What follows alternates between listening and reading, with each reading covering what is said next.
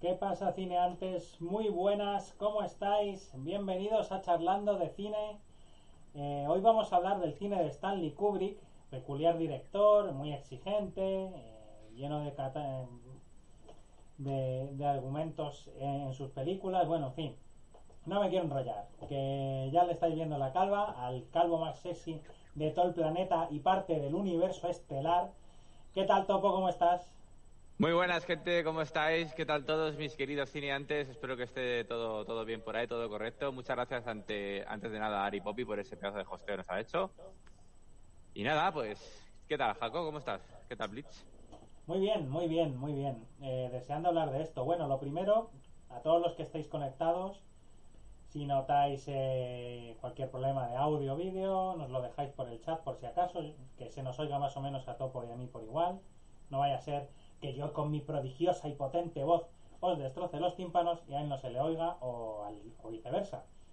Eh, Ah. Pues nada, ¿te parece que repasemos cartelera? ¿Quieres eh, comentar eh, las redes sociales y le damos caña a la cartelera?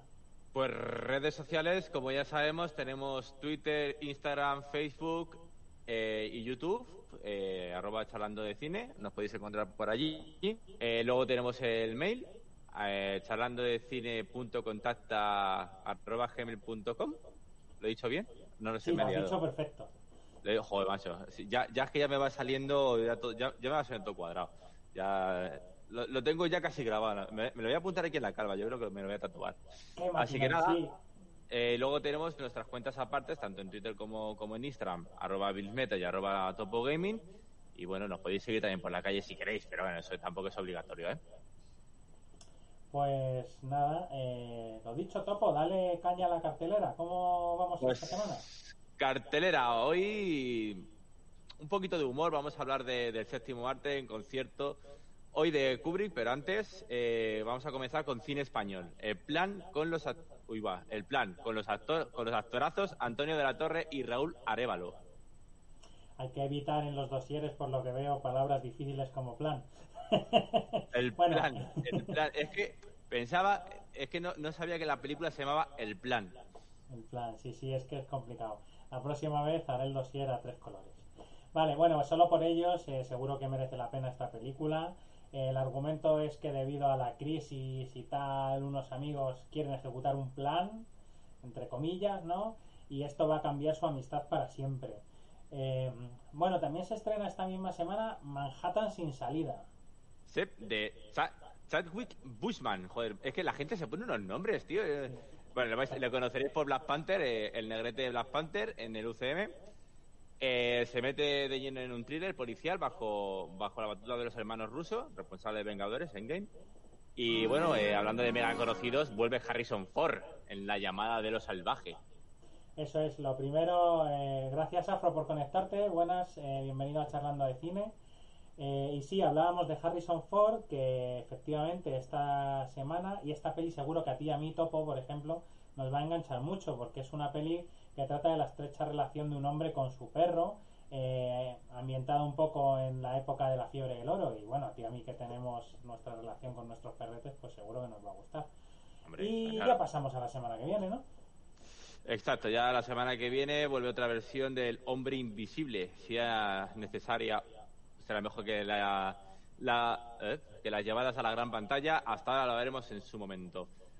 Ahora toca esperar unos días. También vuelven Jane Fox y Brie Larson con Cuestión de Justicia. Sí, eh, bueno, Jamie Foxx eh, ya le conoceréis de muchas películas y Brie Larson, por supuesto, de Capitana Marvel.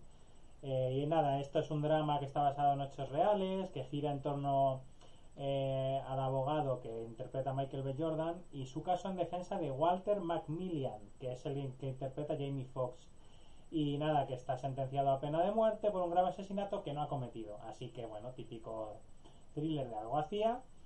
Y bueno, como sabéis, hay más estrenos esta semana, por supuesto. Hemos destacado estos porque han sido los que hemos decidido que son más destacables por nuestro criterio, que es a lo mejor tirar un dado al aire, vete a saber.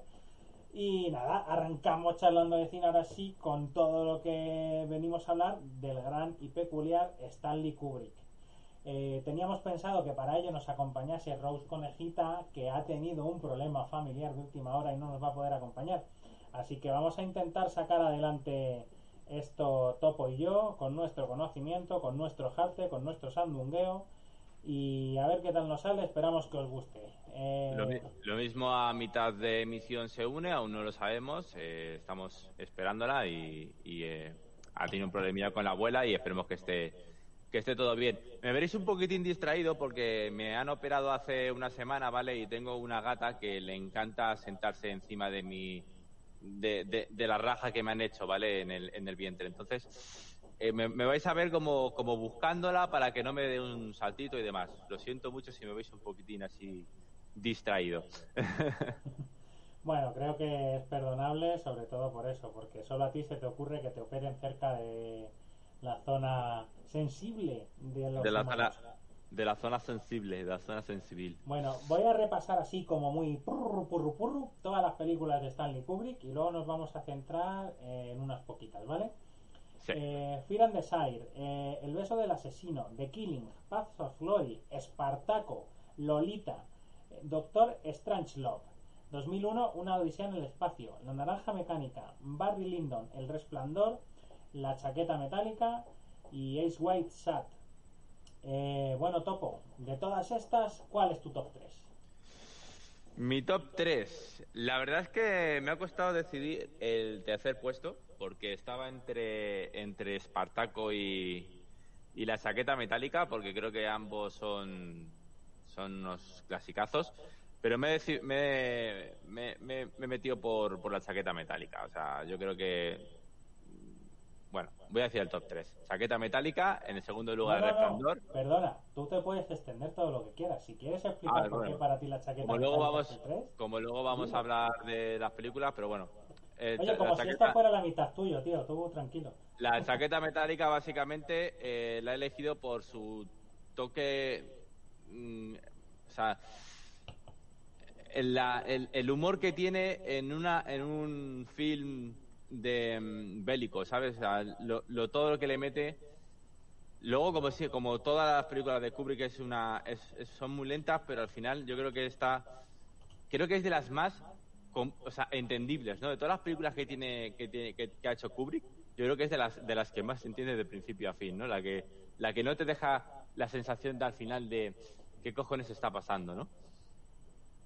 eh, por en segundo lugar, El Resplandor, creo que había que meterla. O sea, había que meterla y de esta no voy a hablar porque esta vamos a hablar luego. Y la, en primer lugar, La Naranja Mecánica. Creo que para mí es una, obra de arte.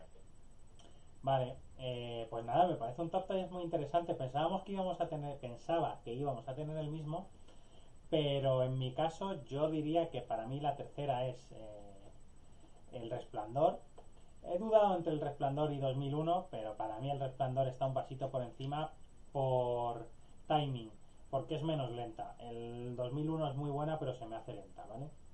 Luego vamos a hablar de 2001, así que no me extiendo más.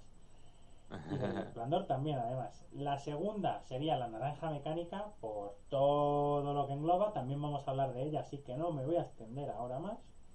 Y para mí la primera, por dinámica, aunque ahora no la vamos a tratar porque ya la tratamos hace unos meses con el especial cine bélico, pero me parece la más dinámica, la que más se te queda en la cabeza, la que al final consigue que todos hagamos bromas con ella, eh, la, chaqueta metálica. Es que me parece que tiene unos personajes tan directos y que no sé, que, los recuerdas, que son memorables, punto. exactamente. Es que yo creo que además es, eh, la crítica al ser tan directa te entra, ¿no? O sea, quieras o no, el resto de películas que tiene, es la crítica es como más extendida, ¿no? La, como más en segundo plano. Quizás a lo mejor la, naranja mecánica, la crítica está más ahí, pero, pero en la chaqueta metálica es como muy directa, ¿no? Como que te, te llega directamente. Sí, eso es. Es que lo que dices, y creo que quieres decir, es que no admite lugar a dudas. Sabemos lo que está criticando. Está criticando el entrenamiento militar, está criticando la guerra, está criticando el, abuso de poder dentro de la milicia americana. Y es verdad que la naranja mecánica eh, se pierde a veces y no sabes si quiere criticar la violencia, si quiere criticar el cómo tratan a los enfermos, que parece que ahora está muy de moda con el Joker, quería dejar esta pullita aquí, pero ya llevaba mucho tiempo tratándose en el cine.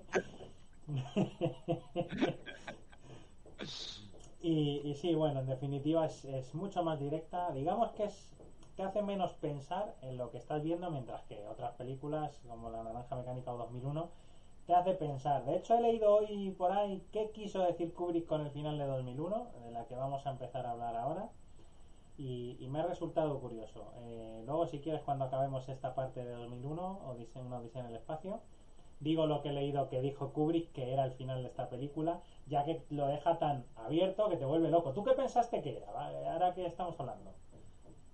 Eh, me, me, he perdido un montón. Es que estaba, perdona, tío, que estaba pendiente de, de, tu micrófono porque yo te oigo mal. No sé si ellos te, te oyen bien.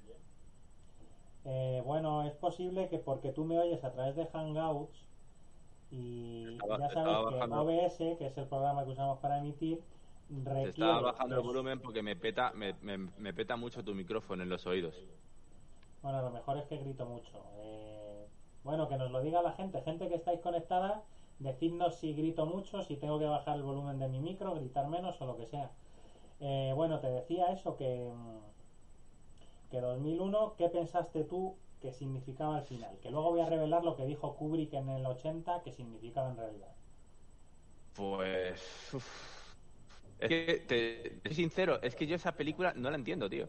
O sea, no me parece una película mala, porque no me parece una película mala, me parece que las escenas eh, están súper detalladas y que la banda sonora les, les, les, entra muy bien, pero no consigo llegar a, a qué quiere, o sea, no, no, no, me llega el qué quiere hacernos saber con esa película, ¿sabes?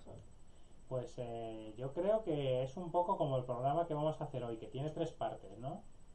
Que es la parte de Odisea en el espacio, la parte sí, de Resplandor, la parte de la naranja mecánica.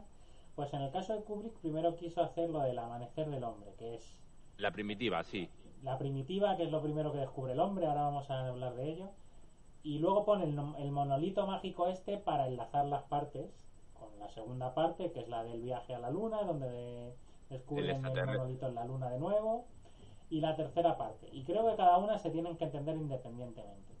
Entonces, la primera parte tiene un mensaje, la segunda es una crítica a esos documentos clasificados americanos, entiendo yo, y la tercera, obviamente, para mí es la más importante, aunque también la más larga y lenta, de que Kubrick es un adelantado a su tiempo y ya ve venir que la inteligencia artificial es peligrosa.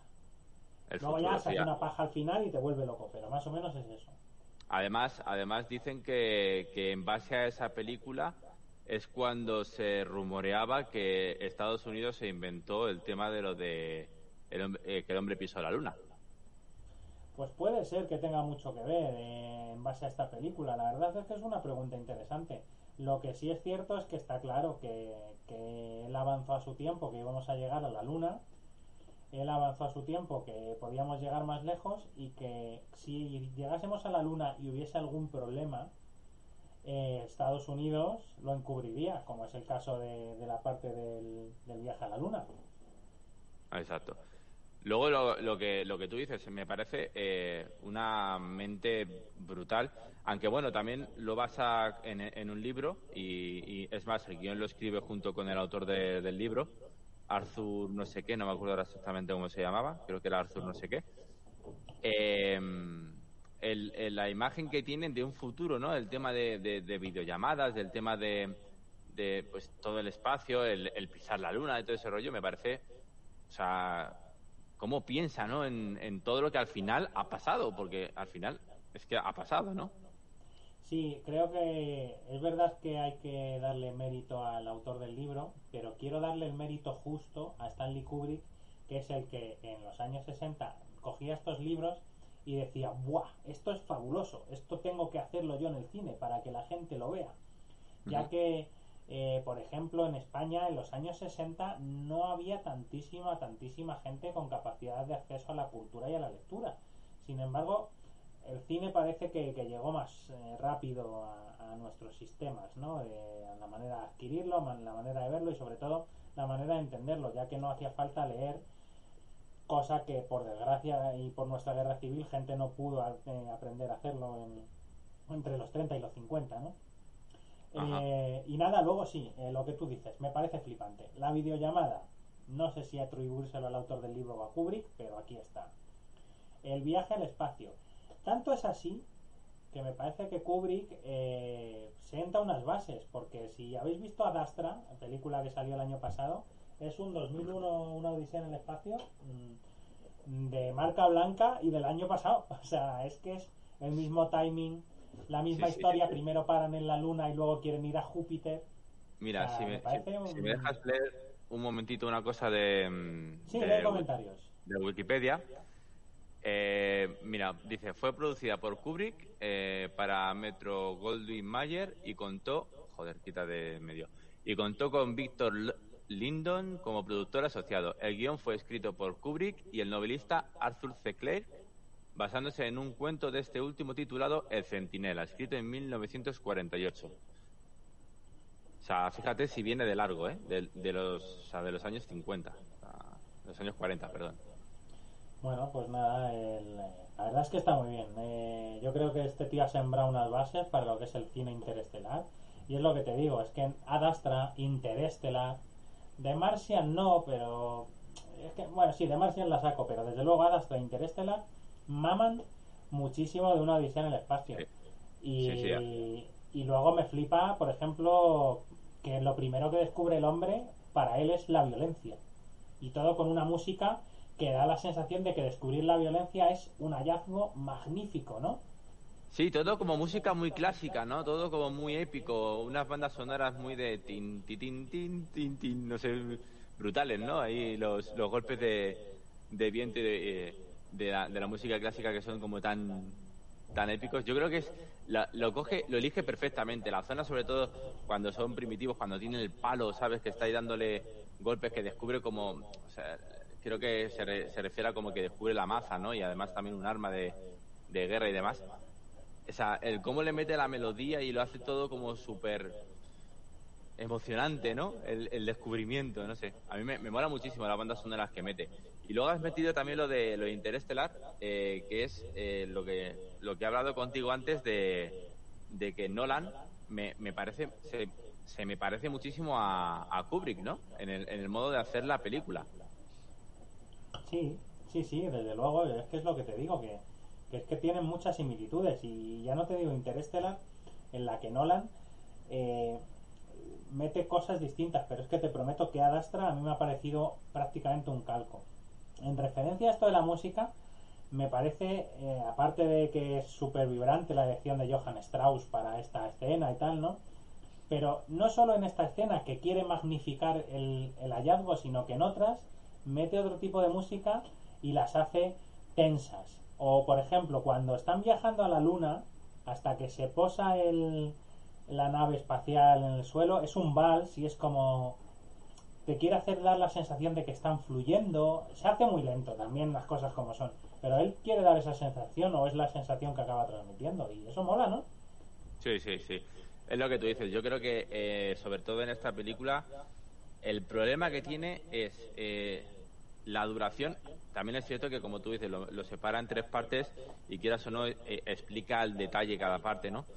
Pero creo que se hace como, como tan larga la película, o sea, pero excesivamente larga, a mi, a mi parecer, a mi gusto, y tan lenta que, que te tiene que gustar demasiado el género para que no te, no te parezca aburrida, ¿no? Una película, o sea, tiene, tienes que ser muy de Kubrick para que esta película te guste, ¿no? O sea, como por ejemplo pueda pasar con con Tarantino, ¿no? Que tienes que ser muy de Tarantino para que te guste las películas de Tarantino. Le pasa lo mismo a Kubrick. Si, si no te gusta ese, este tipo de películas de, de culto que son súper lentas y que, y que le va costando avanzar y avanzar y avanzar, te quedas un poquitín atrás, ¿eh? Sí, lo que yo encuentro, eh, estoy completamente de acuerdo en que esta película, quitándole 20 minutos de parte musical en total, pues lo que te digo, el tema del vals, el tema del descubrimiento, del nacimiento de un hombre, eh, el tema del viaje a Júpiter, quitar esas partes tan lentas de música solo y tal, te construyes una película que en vez de dos horas y veinte dure eh, hora y cincuenta minutos, dos horas y se te hace más amena. Estoy muy de acuerdo contigo en eso. Pero bueno, él era su forma de entenderlo y creo que además a- antaño el cine era así. Ahora estamos acostumbradísimos a los Vengadores, pum, pum, pa, pa, pa, pa, pa, todo claro. súper fluido. Pero clásicos, clásicos como este o el bueno, el feo y el malo son así, son muy plano, ¿no? Sí, sí, claro, estamos hablando de una película de los años 70. O sea, es que el, el cine era súper lento en los años 70, no era... Ahora, ahora tienes... O sea, tienes que divertir a un niño de ahora, ¿no? Que lo tiene todo ya, lo tiene todo al instante. Con las redes sociales y demás, todo es ya, ya, ya. Y todos son golpes, acción y... Sí que es cierto que, es, un cine más lento y tienes que estar acostumbrado a él, es un cine más clásico. Pero a mí, por ejemplo, sí que se me ha hecho muy larga la película. O sea, yo la, la he repasado esta semana y, y se me ha hecho se me ha hecho larga eh, la película, bastante larga. Sí, eh, yo creo que sí, que es una película que en el fondo a día de hoy se hace larga, pero vamos a destacar cosas, porque efectivamente esto es un punto negativo en 2020, como hemos dicho, es de los 70. Eh, vamos a destacar cosas que, por ejemplo, han sobrevivido al tiempo. La- el diseño aeronáutico. Para empezar, las maquetas, a día de hoy, si te dicen que son de las de Star Wars nuevas, te lo crees. Y para seguir eh, esos diseños, esos modelajes, eh, por ejemplo, la, el del viaje a Júpiter, la parte frontal, esa bola redonda, es la puñetera estrella de la muerte, ¿no? Exacto, o sea, te iba, te iba a decir yo que en, en temas, claro, estamos, como he dicho antes, estamos hablando de los años 70. Ordenador cero. O sea, porque creo que en los años 70 el ordenador todavía no se usaba para, para hacer efectos especiales. Era todo en base a maquetas y, diseños y, y creo que está, o sea, en lo que es a efectos, efectos especiales, en base al tiempo, creo que incluso lo lleva mejor que Star Wars. Así te lo digo. Creo que lo lleva incluso mejor que Star Wars. El- yo creo que el único problema que tiene esta película en base al tiempo es la trama, ¿no? O sea, el, el- el poco diálogo que hay y lo, lento que va, ¿no? Yo creo que a efectos especiales, por mucho que avance esta película, o sea, el tiempo, la película, sabiendo que es de los años 70, aguanta ahí muy bien. Sí, sí, sí, eh, es que estoy completamente de acuerdo. Creo que usó todo lo que tenía eh, a mano en ese momento, todos los recursos que podía y que existían en ese momento Kubrick para diseñar esta película. Y, y no se le puede poner ningún pero, porque es que es lo que hablamos. El círculo se ve en, eh, en Elysium, por ejemplo, la esfera se ve en la Estrella de la Muerte, la parte de atrás me recuerda bastante a Interestelar. En fin, creo que, que no se le puede achacar mucho más. Eh, y nada, yo creo que podemos ir concluyendo. ¿Te parece que cuente? Sí, yo, yo, yo simplemente decir que eso, que me parece muy buena película. Es la típica película que te la ves una vez y sinceramente ya está. Si no la has visto, es una película que tienes que ver, porque es una película que yo creo que, que- que hay que vérsela. Y, y nada, y, y poco más decir de esta, de esta película. Hay que verla solo por entender mejor todavía las referencias en Los Simpson en, en la casa árbol del terror. Eh, nada, es decir que bueno, que el final eh, que es un poco paranoico y no se entiende muy bien qué pasa, qué no pasa. Se le hizo una entrevista a Kubrick en los 80 y dijo que este final era que el material espacial del que estaba hecho este monolito hacía que, el tiempo se distorsionase y que por eso llegase al final a ser otra vez eh, primero viejo y luego un feto eh, el, el doctor este que viaja a Júpiter y tal. Quitándonos toda la paranoia de qué narices había pasado. Pero bueno, en fin. Creo que lo dijo para salir del paso yo no sé si es verdad o no Hay dos libros, eh, aparte, después de la película sacaron creo que dos libros y un cómic que detallan más, más la película y demás y, y digamos que como que la aclaran más. No me los he leído, evidentemente, así que no lo sé. sé que, bueno sé que los pues hay. eh, nada, lo dicho, podéis buscarlos, ya sabéis, buscáis en internet libros eh, 2001, una edición en el espacio y vemos. Voy a leer los comentarios, que aparte de comentarios diciendo que se me oye bajo y demás, hay solo un par de Karen donde nos dice que las películas clásicas tienen su magia en eso, que son más lentas y tratan de envolver, de envolver tus sentidos. Eh, eso es verdad. Quizá con el dinamismo del siglo XXI se está empezando a perder la toma lenta esta de, de, de- de este tipo de, de envoltura. Mm. Aunque si vienen clásicos recientes, no sé, se puede ver. Por ejemplo, me viene a la cabeza cuando pasa por la, la mano por el sembrado en Gladiator el tío, eso es el típico plano de, de, este de que habla Karen, ¿no? De que te envuelve, que te intenta meter con empatía con el personaje, pero bueno. Eh, pues nada, Topo, si quieres eh, pasamos al resplandor. Eh, pasamos al resplandor, que precisamente aquí es lo que le iba, iba a contestar yo a, a Karen. Sí que es cierto que ese cine antiguo más lento, en ese tipo de películas quizás de tema del espacio, pueden resultar aburridas. Sin embargo, yo creo que es lo que beneficia al resplandor. Esa lentitud de, mm, en esta película hace que la, la película sea incluso más psicótica, ¿no? Eh, Es que yo creo que confundimos psicótica con desesperante. A mí esta película, eh, cuando la vi, no sé cuántos años tendría, 20, 22, y bueno, ya gente mayor que yo me dijo, es un clásico del cine de terror, porque tal... Y claro, ya habiendo visto en las, no sé qué películas de cine de terror había podido ver ya, pero se me hizo eso, se me hizo, mm, quiero que pase algo. Eh, es cierto que hay cosas que vamos a destacar de ella, pero a mí sí, me desesperó más que asustó. Pero en realidad te, te, te metes un poco en el papel, ¿no? De la, de la madre y del niño, ¿no? Al final te desespera la, la situación en la que estás, ¿no? Estás en un hotel que, que grande, eh, las habitaciones, eh, el padre se está volviendo loco y, y te va desesperando, ¿no? La, la- o sea, le vas viendo la- los cambios de cara que tiene eh, Nicholson son, alucinantes, o sea, de desesperación pura. Al final yo creo que esa lentitud es lo que apoya esa película para que a medida que va pasando el tiempo estás como más en plan de o sea, quiero que pase algo, pero pero en realidad está pasando lentamente todo, ¿no? Sí, eh, mira, hablando de este tema, eh, yo creo que si me tocase trabajar en un hotel con esas condiciones, sería completamente incapaz, porque a pesar de no ser, no sé si soy una persona social, yo creo que sí, pero pudiendo no serlo, aun esas temporadas que dices, bueno, es diciembre, hace mucho frío, me voy a quedar aquí en casa bajo la manta, ahora te escribes WhatsApp, no sé qué, intento estar muy en contacto con la gente de una manera o de otra al final y creo que no podría hacerlo. Creo que acabaría igual de loco que Jack. ¿Tú cómo crees que tú afrontarías esto?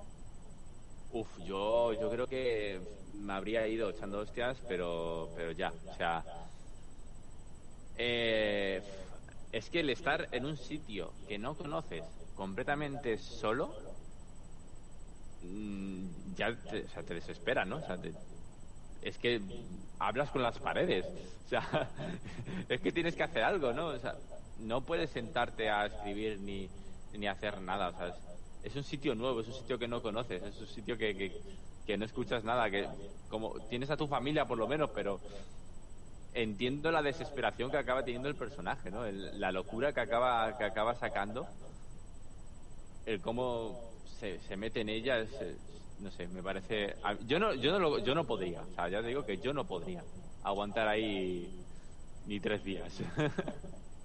No, yo por ejemplo eh, quiero mucho a mi novia, pero solo de pensar que solo puedo hablar con ella, que muchas veces nos tiramos los trastos a la cabeza y necesitamos hablar con terceras personas, porque es que, vamos, es que no es porque sea mi novia, es que estoy seguro que me voy contigo allí y por mucho que nos llevemos bien, a la semana nos odiamos a muerte. Acabamos a hostias. O sea, No puede acabamos, acabamos cogiendo las puertas y tirándonos a la cabeza.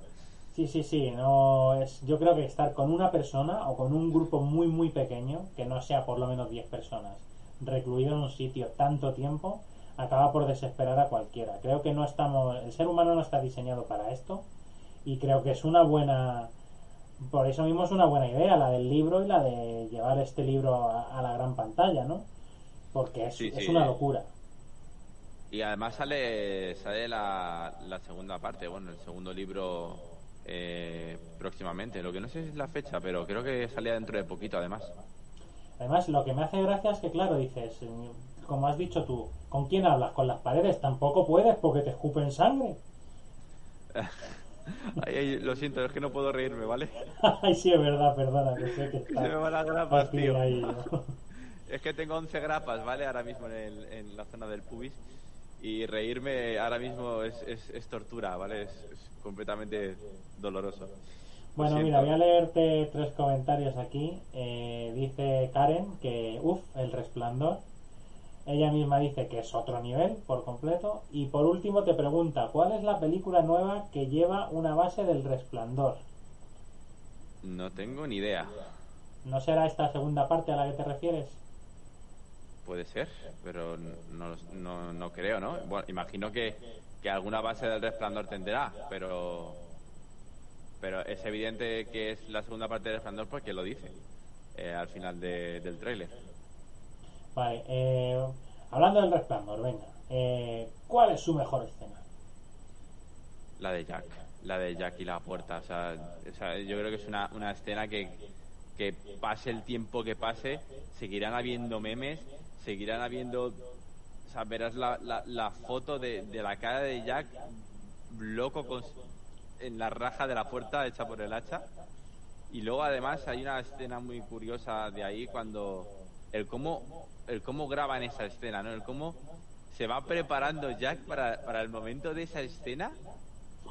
Yo lo vi, no, a- además lo vi no hace mucho, yo que sé, seis meses, siete meses, que lo compartió una amiga mía y me lo tragué, ya ya la había visto anteriormente, y el cómo se va preparando, el cómo se, se va relajando, el cómo se va poniendo la cara de loco que va poniendo para llegar solamente a esa escena, es que es, muy clave, tío. Es, es la clave de un actor, de un muy buen actor. Bueno, yo la escena me parece muy mítica, pero me sigo quedando. Dudo a veces entre la habitación de. A ver, la escena de la bañera, en la que Jack entra en la habitación 237 y la niña se convierte en abuela y tal. Pero yo creo que la escena de la sangre es una cosa. A ver, ahora claro, es lo que he dicho antes. Estamos en 2020. Yo llevo desde, no sé, 1997 viendo películas de terror hemos visto lo, lo que no te puedes imaginar en cuanto a terror, gore, sangre, etcétera, pero en el año en el que se rodó 1980 un mogollón de litros de sangre cayendo de una pared me parece bestial, me parece que no ¿Cómo? se ha hecho algo tan impactante en el cine quizá desde entonces. ¿Sabes cómo hacen esa escena? Yo no, no lo sé, por eso pregunto. No sé si hecha por ordenador o simplemente una, una maqueta y echan ahí zumo de, de. No, no, no, no, no está hecho por ordenador, desde luego. En 1980 no había esa capacidad. Creo que se hizo con, con zumo de tomate. Y de hecho, una vez, hace años, leí la curiosidad de cuántos litros eran. Pero si no recuerdo mal, era eso: zumo de tomate y la hicieron como 20 veces. O sea, tuvo que ser un horror para el personal de limpieza limpiar las paredes 20 veces hasta que a Kubrick dijo: Así está bien.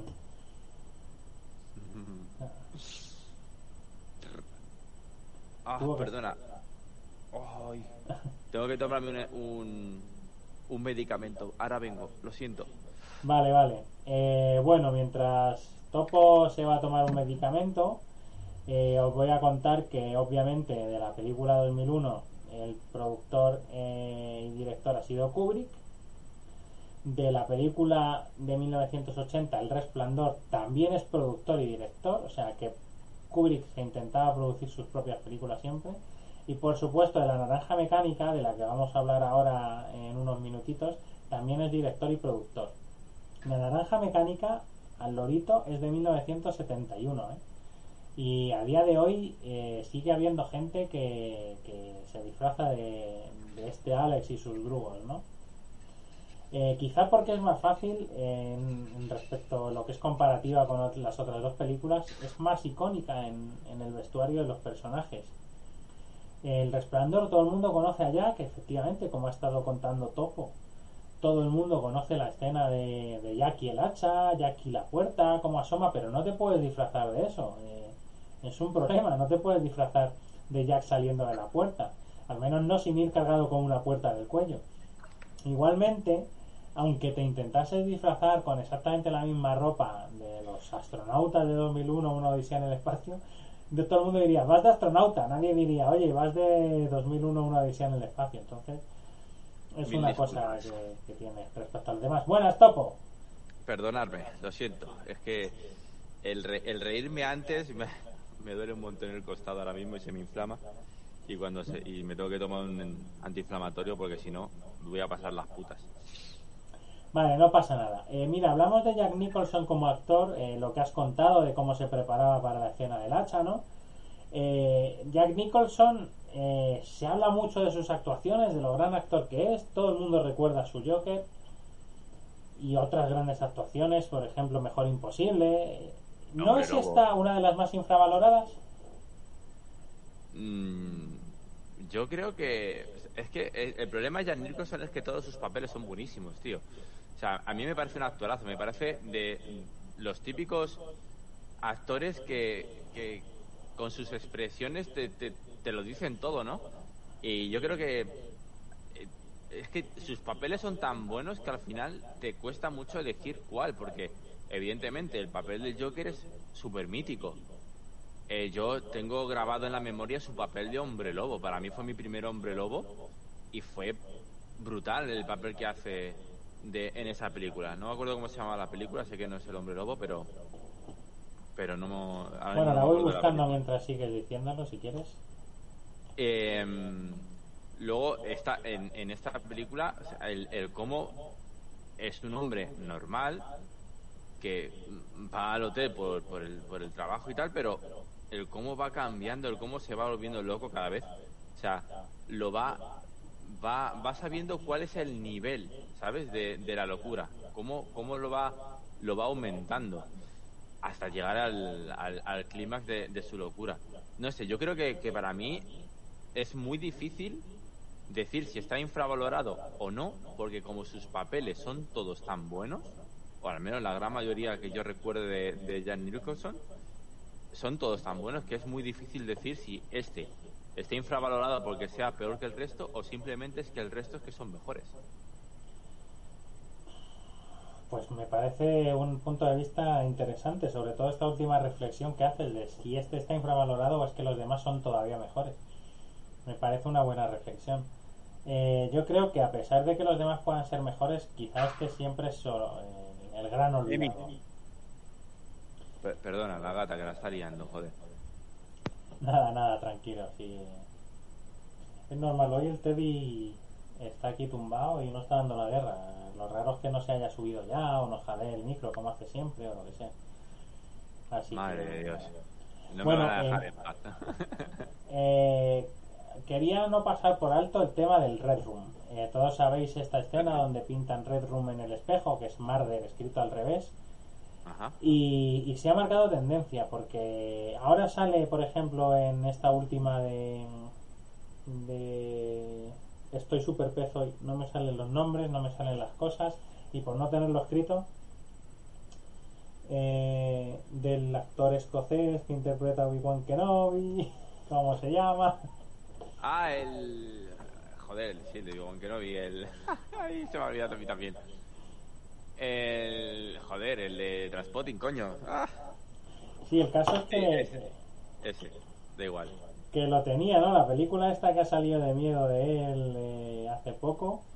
Eh, también ponen lo de Marder escrito al revés y tal, ¿no? Y, me resulta súper curioso. Y lo he visto en otra película más, de la cual sí que no me acuerdo cuál fue, pero dije, hostia, si esto pasa en El Resplandor. Entonces, eh, ¿ha marcado esto tendencia en el cine?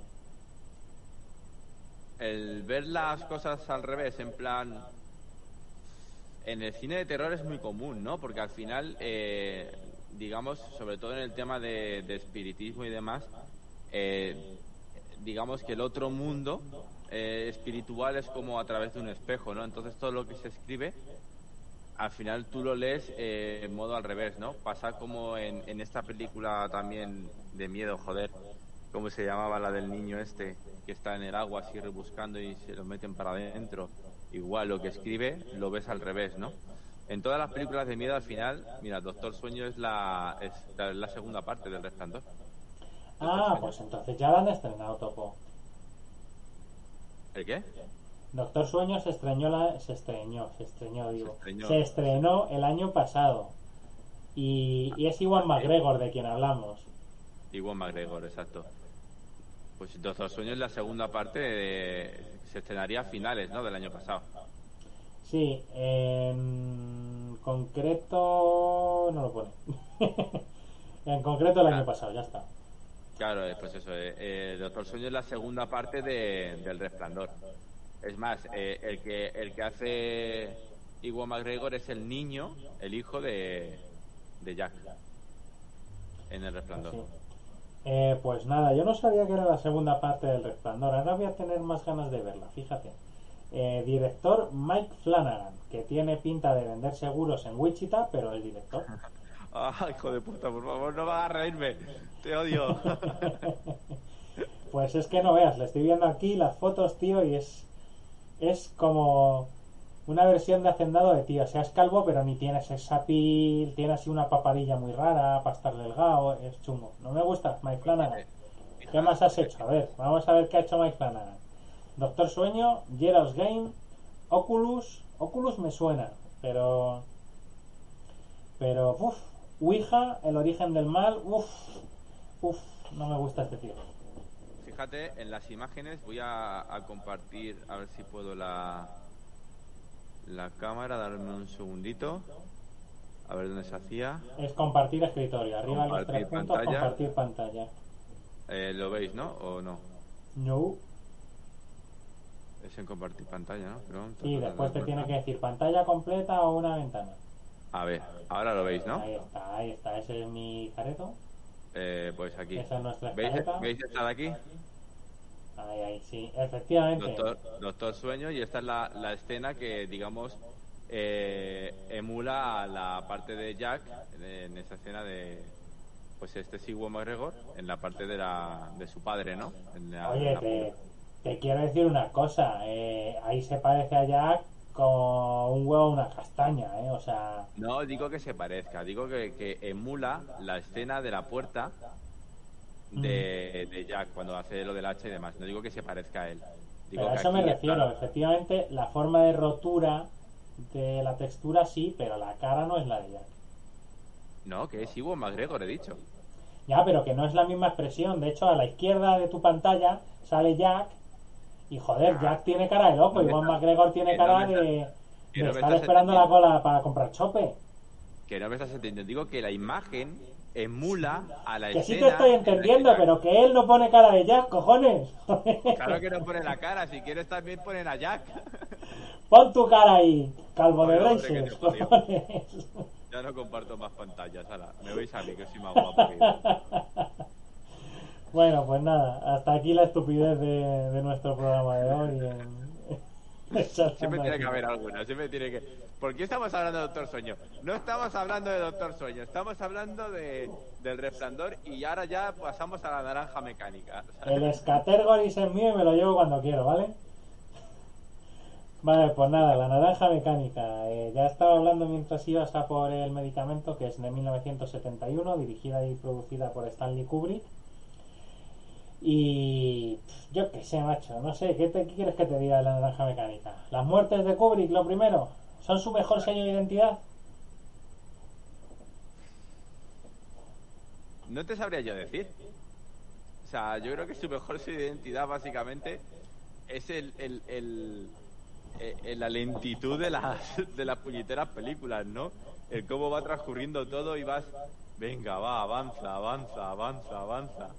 Yo creo que ese es el, el sello que tiene Kubrick. No la- pero en la naranja mecánica yo creo que precisamente esto no aplica, ¿no? Es quizá la más Bueno, dinámica de las tres que estamos hablando más- hoy. Sí, sí, es la más, evidentemente es la más dinámica, sí, sí, por supuesto, es la...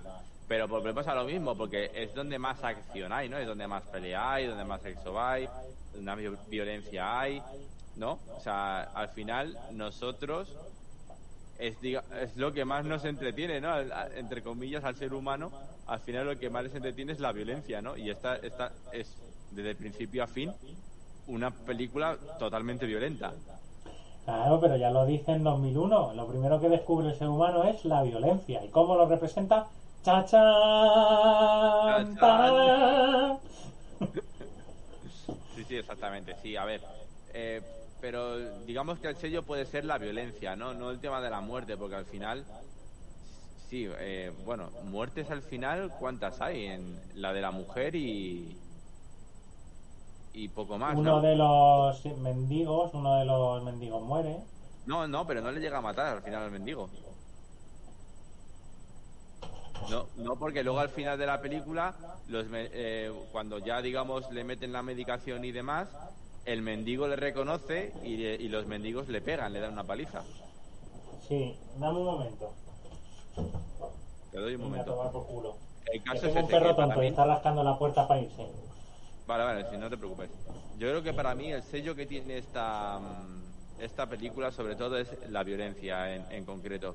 Porque creo que muertes al final hay las justas. Hay más escenas de violaciones, hay más escenas de, pues eso, palizas. Me recuerda mucho a la película, eh, por ejemplo, de Warriors, ¿no? Al eh, sobre todo al principio cuando pues tienen las, los atuendos que todo el mundo conocemos de la naranja mecánica, ¿no? Vestidos de blanco con la huevera y, y el bombín y el bastón. Muy, como muy callejero, ¿no? Todo muy callejero, muy de banda callejera de, de chavales que se van por la calle a pegarse, ¿no? Y yo creo Sí. que el sello de, de Kubrick es la violencia. Mira, que yo lo había pensado a través de las muertes, porque el recluta patoso muere chungo, la, la mujer violada muere chunga, eh, el propio el propio doctor que viaja a Júpiter al final muere sin quererlo chungo, ¿no? Eh, las muertes de, del otro que le mandan al final en el espacio, y efectivamente quizás sea la violencia, no solo las muertes. Pues sí, me, me gusta tu reflexión, me gusta.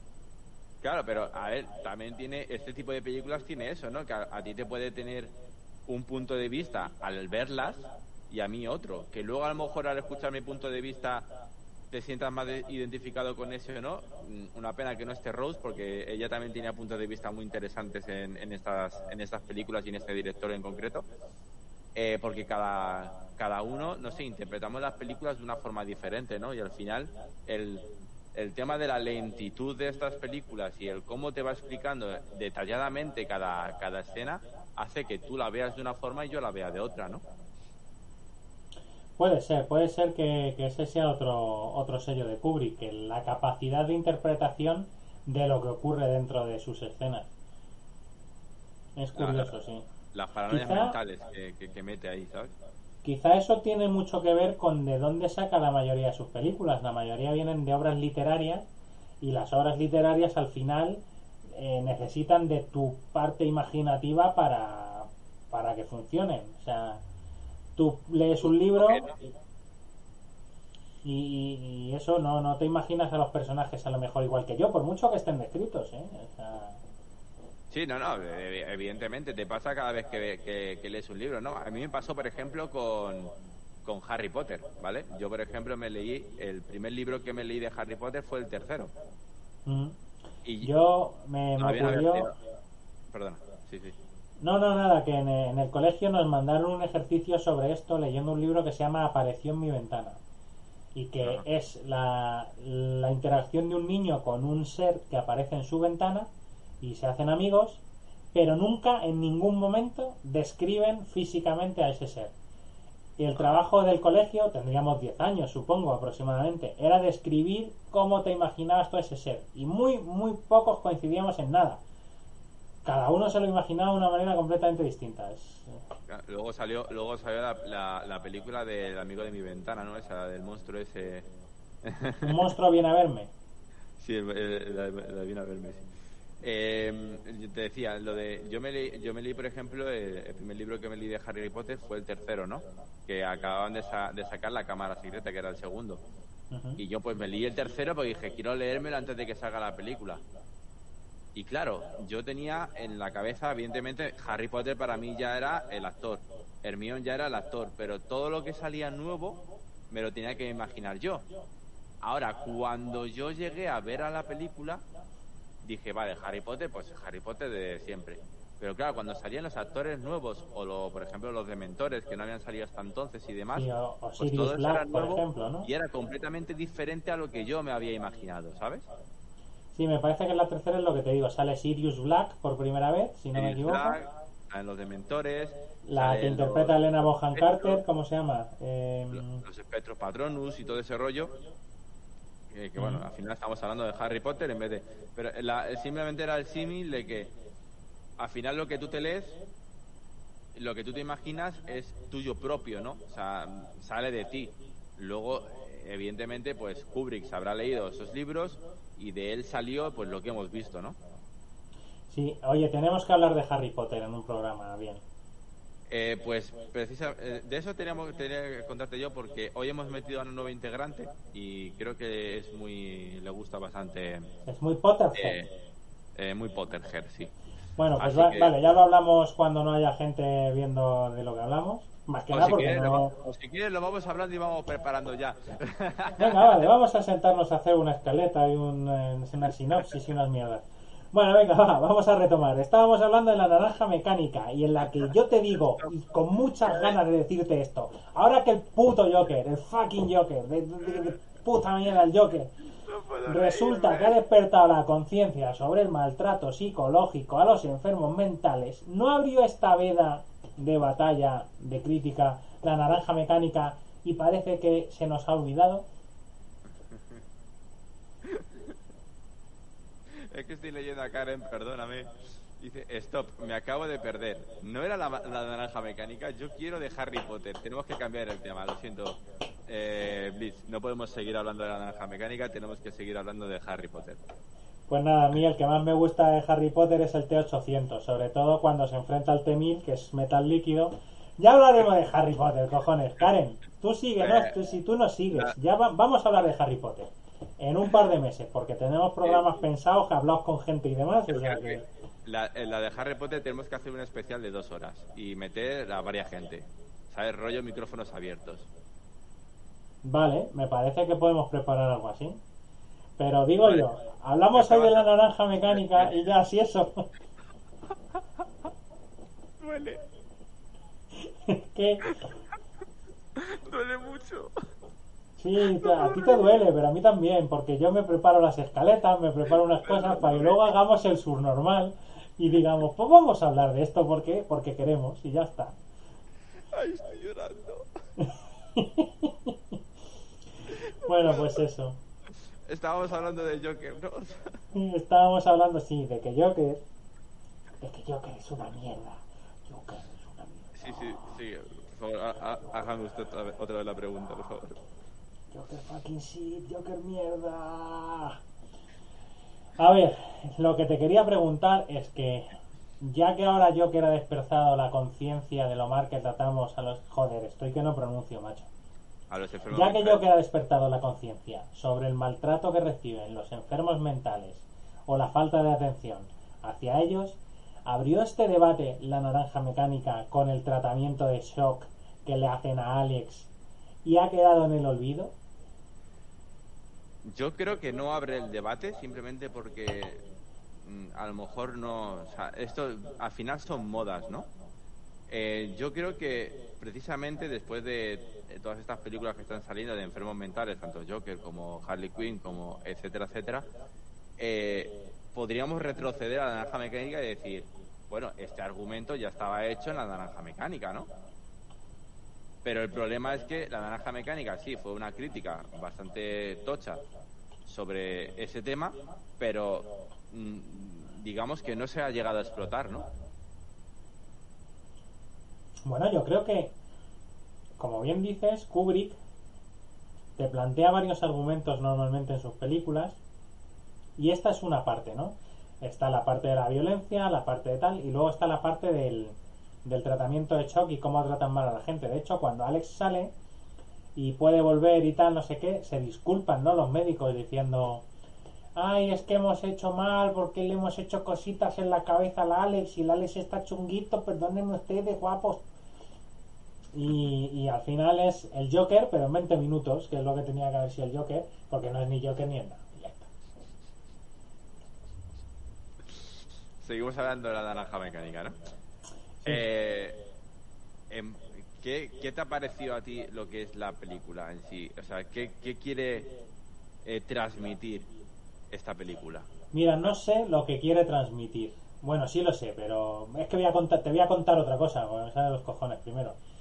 Vale, Eh, lo que te queda guardado en la película, que lo he dicho antes también un poco mientras estabas tomándote la medicina, es la caracterización de los personajes. Yo vi la naranja mecánica Ajá. Porque en unos carnavales, cuando tenía 19 años, aproximadamente 20, eh, vi a dos amigos, a una pareja, eh, disfrazados de una naranja mecánica. Sí. Y dije, ¿de qué vais disfrazados, chavales? ¿De qué vais? ¿De qué vais? ¿Qué es eso blanco que lleváis? ¿Por qué vais así, Me ha pasado exactamente lo mismo. Y me dijeron, joder, vamos de la naranja mecánica, con una superioridad y una prepotencia que me hundió en el fango. Y dije, vale, pues voy a ver esta peli solo para saber de qué va la historia. Y creo que es muy importante que te graba en la mente estos personajes. Luego, ¿qué quiere transmitir respondiendo a tu pregunta? Espera, eh, déjame, antes de que respondas a la pregunta, decir, Por supuesto.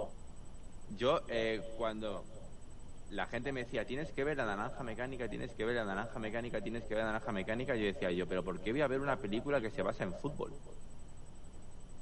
¿Sabes por dónde voy, no? Sí, por la, la gloriosa eh, selección holandesa de los 70 Exacto. de Johan Cruyff, Neskens y compañía. pensaba en un principio que la película trataba de pues la selección, o, sea, un- o algún documental, o alguna típica película deportiva de estas, de la naranja mecánica, de la de, de esa fama que tuvo eh, ese- esa selección holandesa. Y yo, no me interesa, o sea, no quiero, no, no quiero verla tal, no sé qué. Y en unos carnavales vi a unos chavales vestidos, estábamos en el Luisiana, conocerás el bar, un mítico bar de por aquí. Está, y estaban disfrazados de, pues iban de blanco con un bombín, un bastón, de pelirrojos y yo, yo, ¿de qué vais? Y dice, de la naranja mecánica. Y yo, pero, la naranja mecánica. Y dice, sí, sí, la película.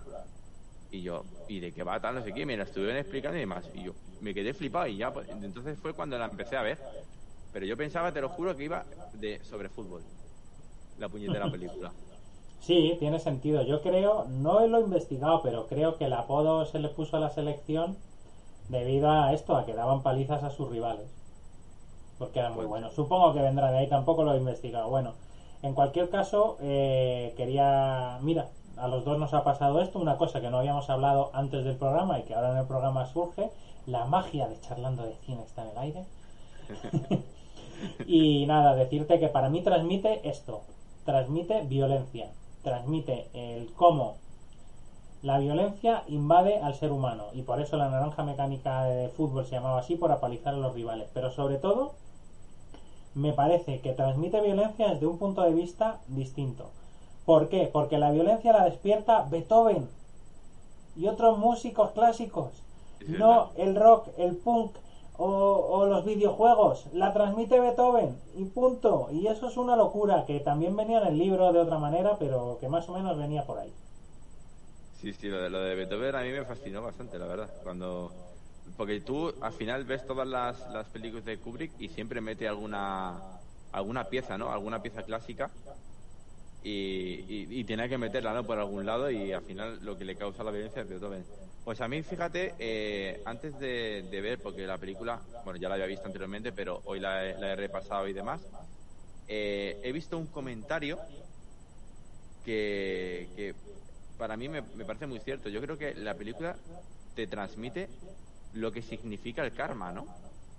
Una persona que ha hecho todo el mal posible en lo que es su zona, va a la cárcel, eh, digamos, lo, lo tratan mal porque al final le meten el medicamento y lo, y lo, y lo trastornan, pero digamos que cumple su condena y en cuanto sale a la calle, lo único que se encuentra son más hostias y hostias y hostias. Que si sus padres que han metido a otra persona en casa y que se busque la vida fuera. Que si el vagabundo, como te he dicho antes, le reconoce y le pegan la misma paliza que le metieron a él. Que si los propios amigos suyos con los que iba son policías y le meten en la, en la bañera. Que luego acaba eh, hecho polvo en la casa que justamente donde mató a la mujer al final todo es el karma que pa te está golpeando en la cara otra vez, ¿no? Y yo creo que la película se basa en el puñetero karma, tío. O sea, te explica el karma. Sí, eh, yo creo que es que no lo has podido definir mejor, es que es así. Todo lo que le pasa a este chaval le vuelve multiplicado por dos. Y, y me parece flipante, sobre todo lo de la casa del otro, que al final le descubre por una tontería como la canción. En el libro no es exactamente así, esto es debido a que improvisó el Singing on the Rain eh, el propio actor que interpretaba a Alex cuando mata a la mujer del, de- del escritor y por eso ya lo metieron al final, pero le descubría por otras cositas, así también muy leves en el libro y tal. Y me parece que es lo que tú dices. No es exactamente el karma de los budistas, porque el karma se basa en otras cosas, pero es el karma que entiende el pueblo de, Como lo de conocemos quien, nosotros, básicamente, sí. de quien siembra vientos recoge tempestades, básicamente. Y, y sí, no sé. eh, Yo te digo, yo es que eh, eh, sí que es cierto que a mí, evidentemente, todo lo que transmite la película es, es, eh, efectivamente es violencia, pero hoy al repasar la, la película y ver el comentario, antes de ver la película, o sea, ya iba con el comentario en la cabeza, iba viendo la película y decía, joder, es que es, que es verdad, o sea, es que es como que va cultivando, cultivando, cultivando, cultivando esas tempestades y al final, esos vientos, perdón, y al final todo lo que recoge, al final es todo lo que lo que él ha hecho, ¿no? Y me parece, me, me ha parecido flipante, o sea, el verlo desde ese punto de vista, ¿no? De- bueno, desde el punto de vista de, de otra persona que no conozco de nada y ver la película desde ese punto de vista. Al final, eh, Sí. es lo que te decía antes de, de- de que la película es tan lenta y al final tiene puedes agarrarla por muchos lados que según quien la vea lo ve de una forma diferente, ¿no? Sí, porque por ejemplo, otra cosa que estamos pasando por alto es que en todas las películas de Kubrick hay una crítica, a veces más clara como en la chaqueta metálica, y aquí hay mini críticas, aparte de la crítica a la violencia o la crítica a los enfermos mentales. Me parece flipante cómo define, cómo pasó esto, porque pasó en los 70, en los 80, era un visionario. Sobre todo en los 90 pasó muchísimo que los neonazis acababan siendo policías, tío. Y en la naranja mecánica, los tipos que daban palizas indiscriminadas acaban siendo policías. Es acojonante lo de Stanley Kubrick, macho. Sí, sí, sí, me- a mí me, me parece fascinante, la verdad. Y Pues bueno, bueno, eh, yo creo que hemos repasado un poquito eh, la filmografía de Kubrick, hemos intentado aportar nuestro punto de vista, eh, las conclusiones que hemos sacado. Habrá quien le parezca que hemos acertado, habrá quien le parezca que no. Antes de cerrar quiero comentar que, bueno, quiero leer el comentario de, la única espectadora de, de los varios que hay participante hoy, que es Karen Suki, que dice que probablemente eran los mismos chavales. Creo que se refiere a cuando hablábamos de la naranja mecánica. Eh, no son los mismos porque eran holandeses y los de Stanley Kubrick son ingleses, pero casi casi. casi, casi. Eh, eh, luego también quería eh, meter el tema de, de como, como se, se diría, la, la jerga, el cómo hablan, ¿no? O sea, estás viendo una película súper violenta que hay, o sea, no tienen miedo a sacar pechos y gente desnuda y desnudarse ellos incluso. Y sin embargo, el, el vocabulario que tienen, el metisaca, eh, la, ¿cómo, ¿cómo dice? La. Ay, ¿cómo, ¿cómo se denomina en la cabeza? Me duele la. No sé, tiene otro nombre. La Como- mollera no, no, no dice la mollera. Dice, dice otro nombre, pero como muy infantil también el nombre, ¿no? El, el, el, el diálogo tan infantil que tienen para lo que luego sale, ¿no? En, en lo que que ves, ¿no? Te, te explico por qué es esto. Y es porque en el libro, eh, o sea, en la película les debe tener unos 17, 19 años. Es adolescente. Eh, más bien 17 que 19.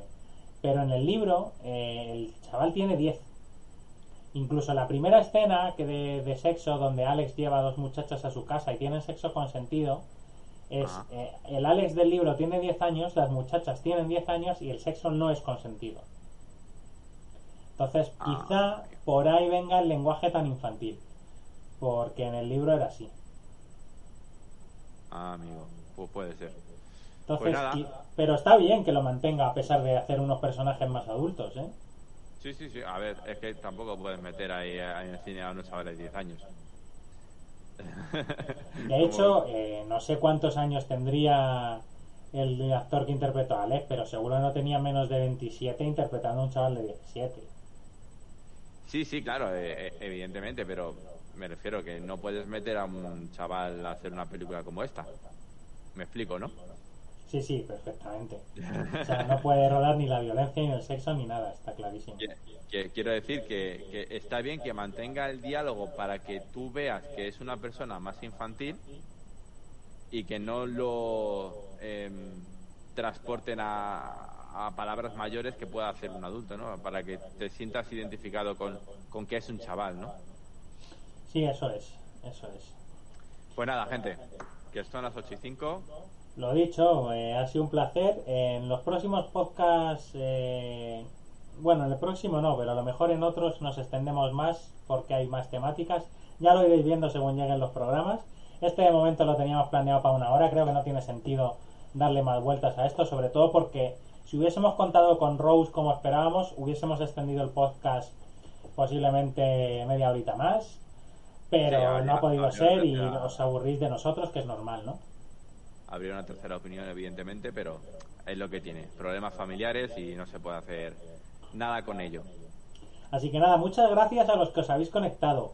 Muchas gracias a los que estáis escuchando esto a través de Evox, Spotify, eh, muchas gracias a los que nos seguís en redes. Eh, nos vemos en 15 días. Vamos a tratar de Aves de Presa y Sonic. Aves de Presa actualmente en cines. Sonic se estrenaba la semana pasada o esta, la semana pasada también. Actualmente en cines las dos. Vamos a hablar de ellas antes de que salgan de los cines, pero ya dándoos tiempo a que las hayáis visto, ¿vale? Intentaremos no hacer spoilers, pero a lo mejor se nos escapa alguno. Sí, sí, va a haber spoilers, va a haber spoilers, así que ya podéis ir al cine a verla. Y si, no, y si no, hay alguna página por ahí que, que, os las enseñan las películas. Sí, nos han dicho, nos han dicho. Nos han dicho, nos han dicho. Y eh, bueno, eh, tendremos a un invitado también. No sé si decir el nombre o eh, no. Invitado especial. Sí, ¿por qué no? Además, aprovecho para decirlo. la música que habéis escuchado. la música que habéis escuchado al principio del programa es suya. Es la música que usamos siempre. Es Carlos López Buendía que nos cede los derechos de su música para que Twitch no nos fastidie los directos por una música con con, con joder, ¿cómo se llama? Con derechos. Eh, con copyright y, nada, va a venir a hablarnos de esto porque él es muy fan de Sonic y aprovechando y ya que nos cede los derechos le hemos invitado, dice que es un honor. Y nada, que no nos enrollamos más. Arroba charlando de cine, eh, Twitter e Instagram arroba topo barra baja gaming eh, en pornotube, sextube, eh, Tinder y todo. Y nada, que nos sigáis, joder, y que, y que un placer estar aquí con vosotros y que nos vemos en el próximo. Un saludo, gente. Chao, chao. Adiós.